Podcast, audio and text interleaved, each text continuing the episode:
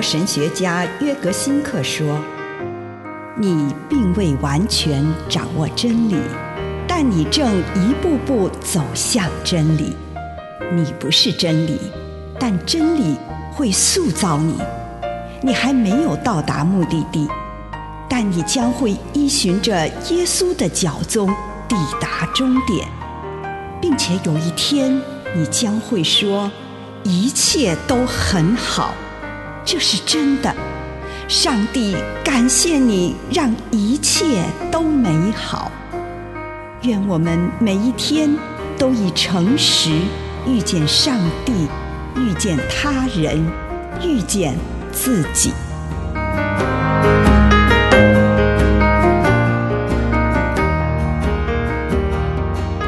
让上帝就是上帝。利未记十九章四节：你们不可离弃我去拜偶像，也不可为自己铸造偶像。我是上主，你们的上帝。第二条诫命便一直被视为是一种警告：我们必须让上帝就是上帝。不要把上帝简化成你的想象，尤其是不可以为了自己而利用上帝，图谋自己的益处或安慰自己。不要把拯救人民出埃及的上帝当成有求必应的上帝。我们要时常提醒自己，跳脱自己心里所描绘的上帝图像。我们常会把上帝纳为己有。依照我们的概念和比较对照来塑造上帝，最后就会像当时以色列周遭其他的民族一样，为我们自己雕刻一座上帝的偶像。不可为自己造偶像的禁令，也包括我们谈论上帝的方式。今天有许多谈论上帝的方式都十分危险。美国的群众布道家用操纵群众的方式来谈论上帝，他们滥用上帝来承诺所有的可能性。有位女性朋友送我一本典型的美国布道家书籍《祷告就会致富》。在这本书当中，上帝被人们用一种特定的形象来贩售。他成了一个成功的企业家，或是股市名师，总是提供成功致富的点子。所以，禁止为自己造偶像是一种提醒。这条禁令教导我们该以何种方式来谈论上帝。以上内容来自南与北出版社安瑟伦古伦著作。吴信如汇编出版之《遇见心灵三六五》。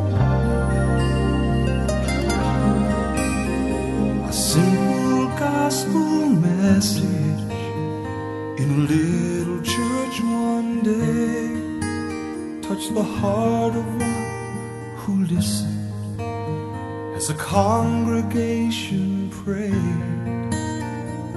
There'd been an invitation inviting all to come, kneeling down to pray was only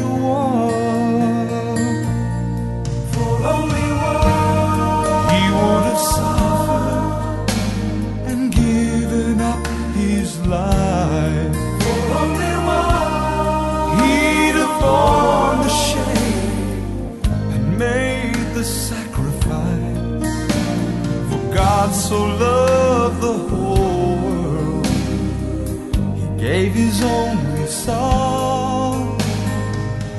I believe he'd have done the same.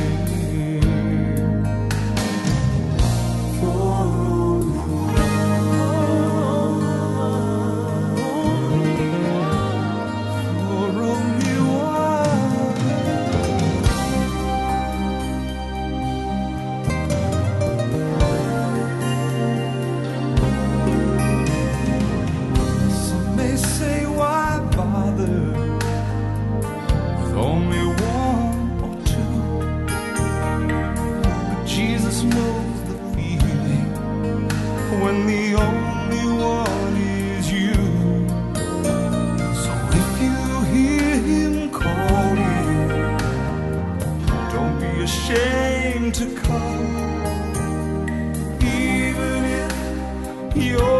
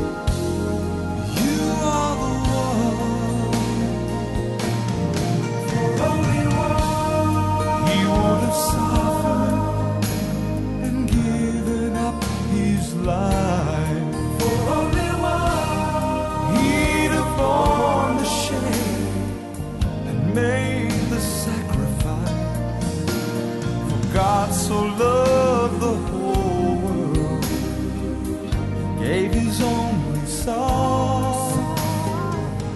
I believe he'd have done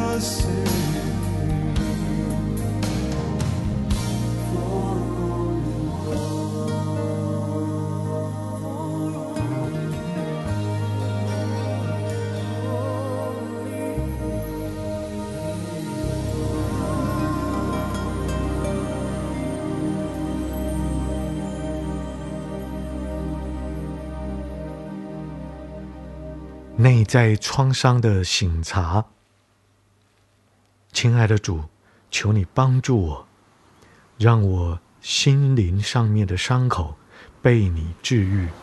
祷告，奉主耶稣基督的圣名，阿门。请你用一点时间感恩，为今天领受到的祝福，不论是一个还是两个，是大的。还是小的，向上帝献上你衷心的感恩。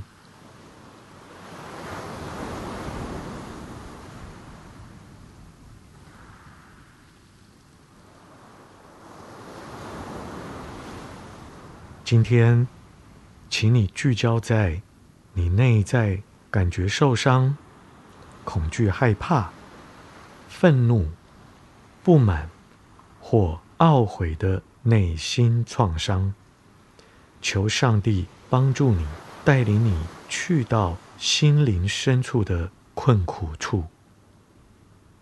也许你现在不愿意拨开这一层，你可以安静的休息。也许你已经有勇气面对你内心的痛苦。请你也在祷告中回忆引发这个创伤的时刻，勇敢的置身在这困难的处境中。也许你会求耶稣在这个时候紧紧握着你的手。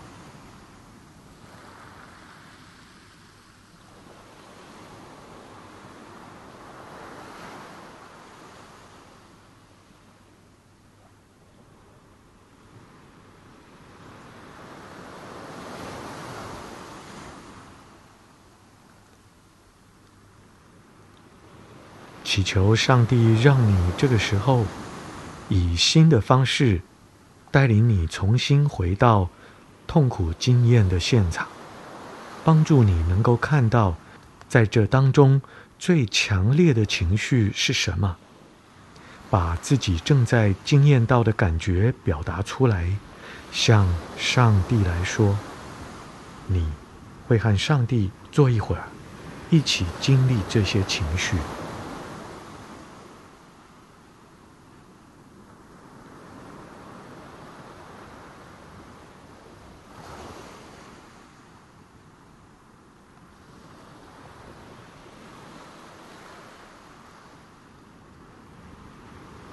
祈求主让你看见这个创伤，在什么样的情况下会变得更加恶化。如果这个创伤用什么方式引诱你，使你每况愈下，就祈求上帝帮助你，避免继续如此。如果需要某个特别的恩典，帮助你不会有每况愈下的情况。就在此刻，向上帝求这个恩典，花一点时间，静静地坐着，给上帝一个机会，让他做他想要与你一起做的任何事情。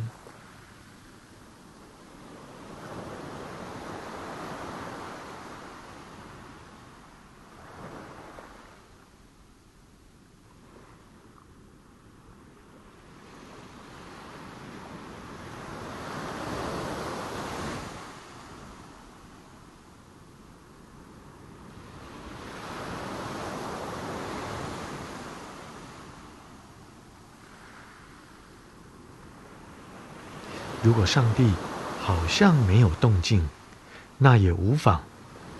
我相信他会按他自己的时间，用他自己的方式来治愈这个创伤。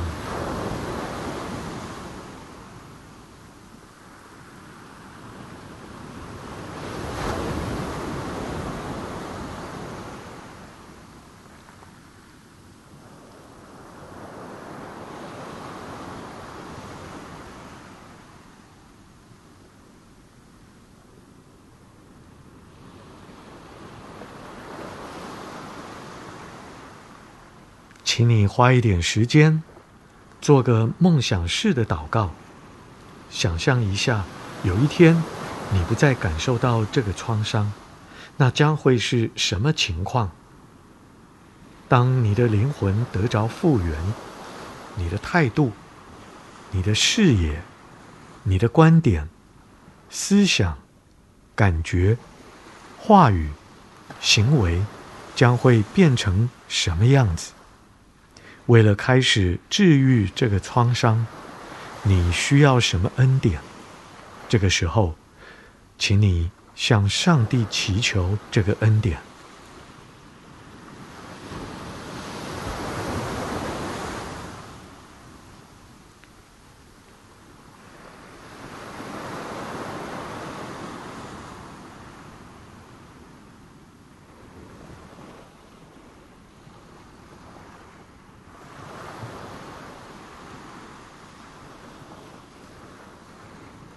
祈求上帝帮助你看到他如何让这个创伤事件结出善果。这个创伤怎么能使我变得更强壮、更有爱心、更谦卑、心灵更成熟呢？经历这个创伤，如何使我成为一个更有果效的耶稣所爱的门徒呢？祈求上帝。善用这个创伤，让我亲身经历的伤痛，带来荣神益人的生命。